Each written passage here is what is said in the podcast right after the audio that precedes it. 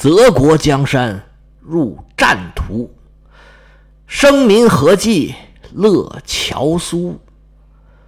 平君莫话封侯事，一将功成万骨枯。大家好，我是老胡胡，一首定场诗又把罗马史给带回来了。从今天开始，咱们继续更这套罗马史。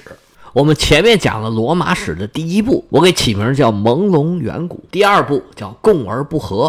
第一部呢，讲的是王政时期和王政以前的事儿，而第二部呢，讲的是。罗马的共和初期的事儿，现在我们讲的这部是罗马史的第三部分。这一部啊就精彩了，讲的是罗马在地中海争霸的故事。这段时间呢，罗马是蒸蒸日上，虽然它也面临着非常强大的挑战，甚至一度啊处于非常窘迫的境界。但是这个时候，罗马表现出来了强大的韧性，尽管面临当时公认最能打的汉尼拔。罗马在打了几个败仗之后啊，硬是不投降，最后生生是把汉尼拔给熬走了。而在这之后啊，整个地中海世界，罗马就已经是没有对手了。可以说，罗马帝国的整个基业就是在这个时候奠定的。罗马军团战无不胜的名声也是这段时间打出来的。后来凯撒时期，那些共和派想要恢复的那个共和。指的就是这段时间的共和。后世的人觉得这段时间啊，罗马的人心气儿很高，而且呢道德很高尚，所以后来的罗马人一直很怀念这段时间。当然了，这段时间是不是真的有那么好呢？这个就很难说了。我这讲着，您听着，您自己体会体会。但是无论如何，这段历史对罗马来说可以说是至关重要，它决定了罗马的走向。所以我把这部分的罗马史起了一个四个字的名字，叫做“不进则退”，取的是逆水行舟，不进则退的意思。为什么要起这么个名呢？这个话呀，咱们要分几层来说。首先，有人认为啊，这罗马人天生就爱打仗，他们自打建成以来，就是不停的扩张，不停的打仗，最后就打成那么大的一个大帝国。还有的人说。罗马当时吸收了最先进的科学、最先进的文化，把自己弄得特别强大，然后他就有了扩张的动力。那么，罗马的对外扩张都是顺理成章、水到渠成的事儿。还有一位最近几年啊讲罗马史讲得很红的一位老师，他特别突出讲四个字儿，就是所谓的顶层设计，意思就是说呀，罗马为了建设一个巨大的大帝国。高瞻远瞩，他们这些元老院的老头啊，从开始就一直为这事儿来做准备的。而后来呢，罗马的不断胜利、不断扩张，都是这些准备给他们带来的回报。言外之意就是说呀，罗马人能扩张到那么大，能统治这么大一个大帝国呀，都是他们应得的，因为他们早就已经准备好了。那么事情是这样吗？咱们一条一条的说。首先来讲，这罗马人是不是天生就爱打仗？罗马人咱以前讲过，确实非常的尚武。但是罗马人呢，是一个以农业为主的民族，他们做商业呢属于顺势而为。罗马人一直到最后也不是优秀的商人。罗马的贵族都是大地主，他们对土地一直是情有独钟。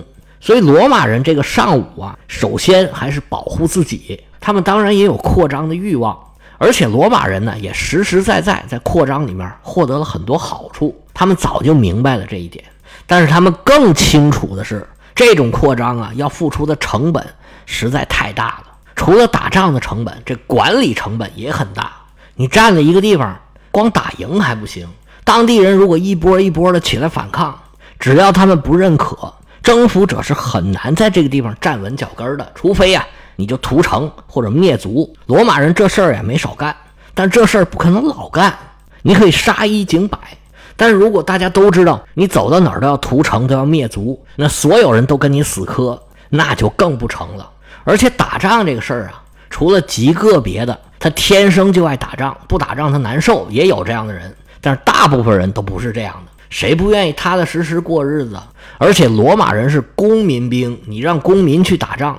你总要说出来个理由吧，而且呢，想打仗的人呢，往往是想让别人去打仗，他自己是不打的。那些独裁者还有战争贩子，他都是远远的站在后台指挥老百姓去打仗，他自己是不出面的。所以说，罗马人爱打仗这个事儿啊，只能一小部分成立，并不能左右后面的大局。而且从我们以前讲的这些罗马打仗的事儿来说，他们也并不是一味的只想战争，有的时候他们也不想打，但是为形势所逼，如果不打呢，就要吃大亏，那没办法，就只能打了。而在后面布匿战争里边啊，罗马和迦太基的斗争过程之中，罗马有很多次表示出来，其实他们也不是很想打这一仗。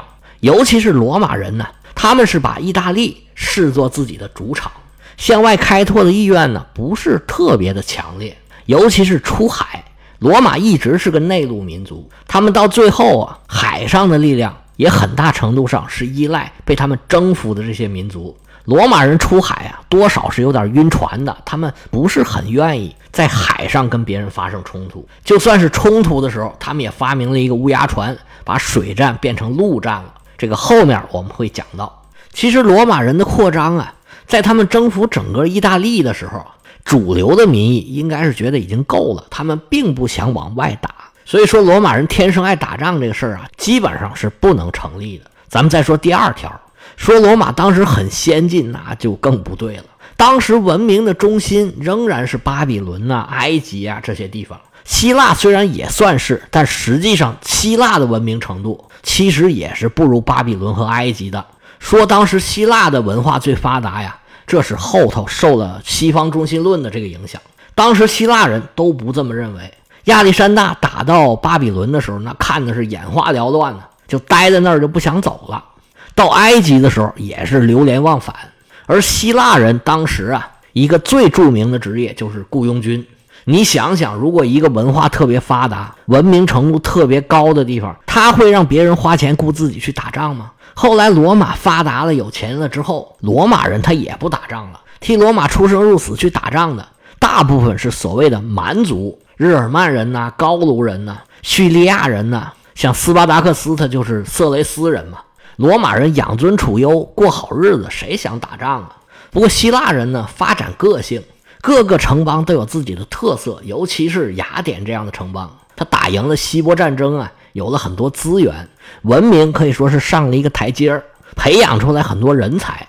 可以说后来亚历山大也是雅典这个文明结出的一个果子。那希腊文化呢？就发展出很多特别特长的地方，比如说军事方面、哲学方面，希腊都是有自己的特长，这才有了亚历山大横扫东方以及希腊化时代。但是这时候罗马在哪儿呢？根本就不起眼儿。那时候罗马方方面面可以说是不值一提。当时国际舞台的正中间啊，是亚历山大的这些继业者，亚历山大帝国的这些碎片互相打来打去。罗马根本就没有进入人家的视野范围，所以说罗马当时很发达、很先进，这个肯定不对。但是罗马呢，有一点好，他们非常的谦虚，他们知道自己是样样的不如人，所以他很善于学别人的东西。这就是呢，你拥有的虽然少，但是你包袱也少。罗马人无论在政治制度、在什么军事啊、文化方面啊，都不会抱残守缺。只要看见人家好的，哎，就学。他们一直啊都很关注希腊人，从希腊人身上学了很多东西。但是他们呢也看到了希腊人的问题，希腊的一盘散沙，还有希腊军队打仗的时候暴露出来的缺点，罗马人都看到眼里，也一直在琢磨怎么改进。而罗马呢，因为一直都在打仗，他们实践的机会也非常的多。而罗马人呢，学得很快。又能把自己新学的东西啊用在战争里边，又能在里边得到甜头，所以罗马的方方面面啊都一直在改进，这也是罗马后面一直能打赢的一个原因。他们无论从军事制度、政治制度，还有战争的策略，都一直在调整。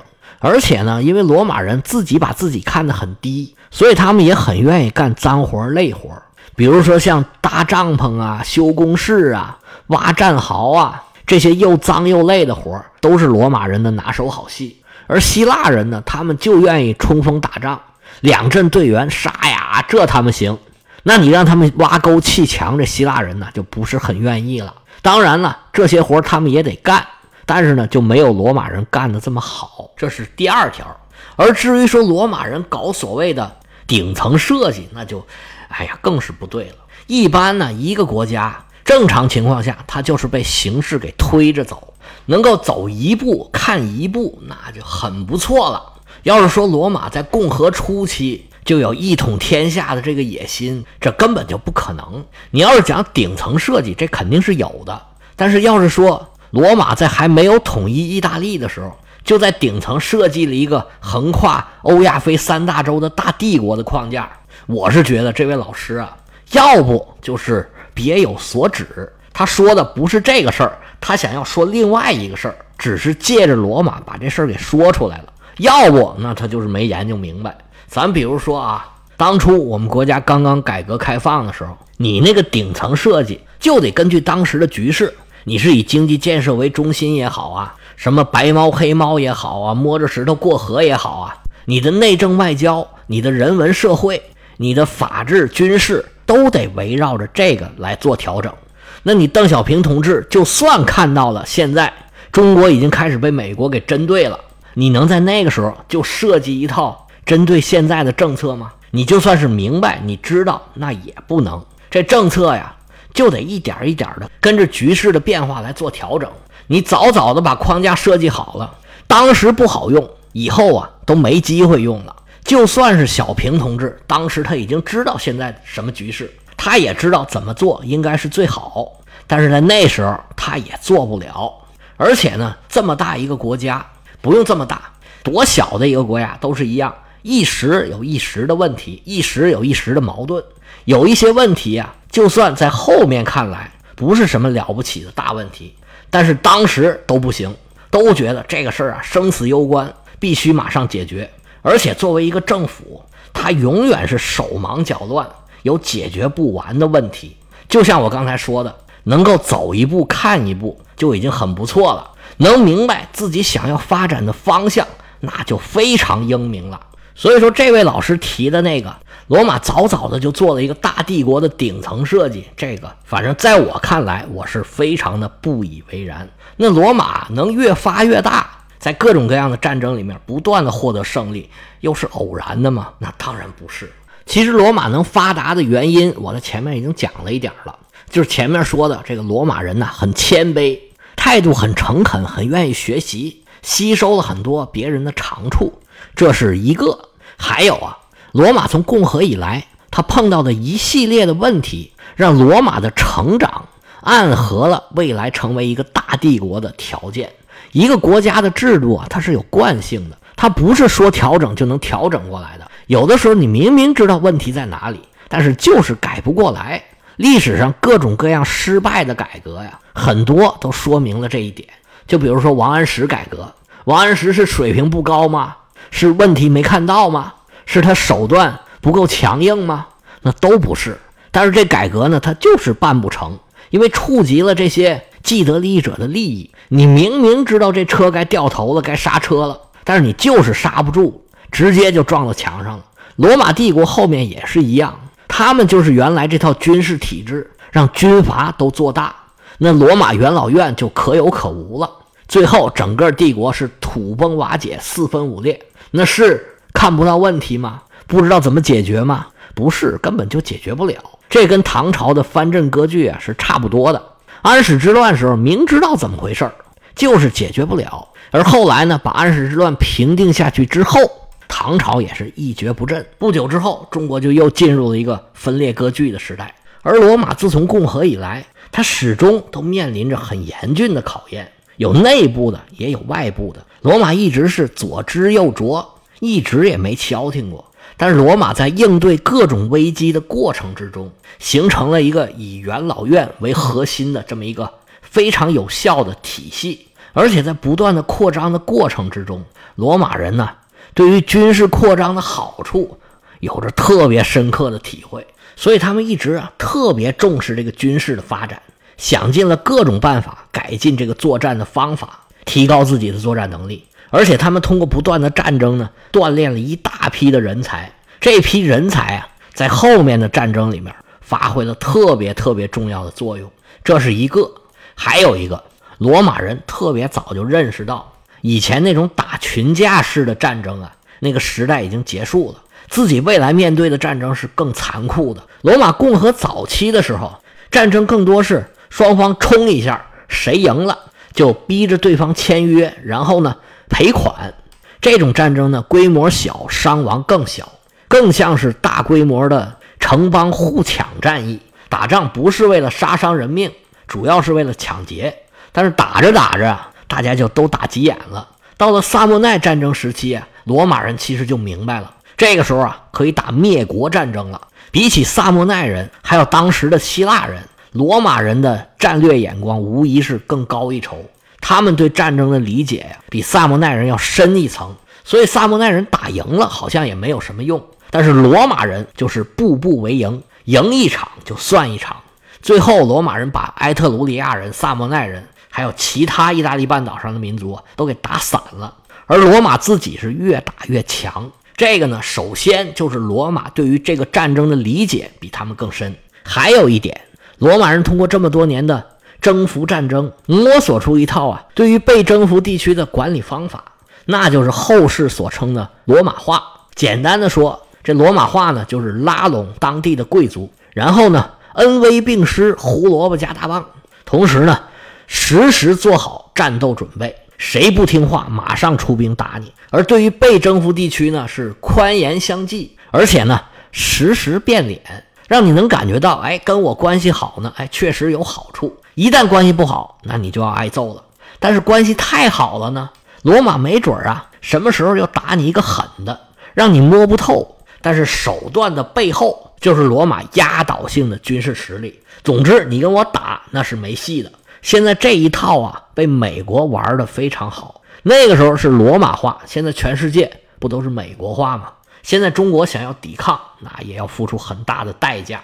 成不成的啊？现在仍然是有待观察。综上所述吧，罗马从王政时期一直到这个时候，形成了一套自己的玩法。罗马现在是啊，冉冉升起，实力逐渐增强，而正赶上亚历山大的这些继业者呀，经过常年的战争，实力逐渐已经不行了。这个时候，无疑是罗马称霸世界的一个良机。但是实际上，罗马人啊，并没有认识到这一点。他们刚刚称霸意大利半岛，这在后来看来啊。当然不算什么了，但是罗马人这时候啊，可以说是小富即安，他们已经很满意了。一个小小城邦竟然能够称霸意大利，那是原来想都不敢想的事儿。那这时候做到了，不得好好享受享受啊？但是这个时候啊，树欲静而风不止啊，新的挑战马上就找上门来了。就跟原来一样，你想要生存，你就得不断的发展。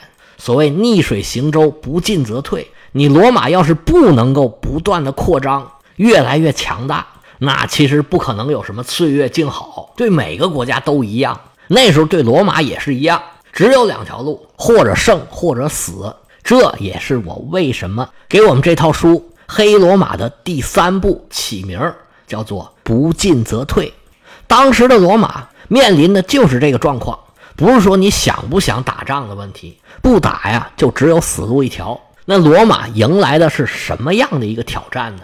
这个你听我的书，你肯定知道。他们的对手也是一个新兴的城邦，是腓尼基人建设的城邦迦太基。那腓尼基人到底是什么人呢？那这迦太基又是一个怎么样的城邦呢？他们为什么要跟罗马发生冲突呢？他们又是怎么样挑战的罗马呢？要知道这些问题的答案，请听后面的精彩回目。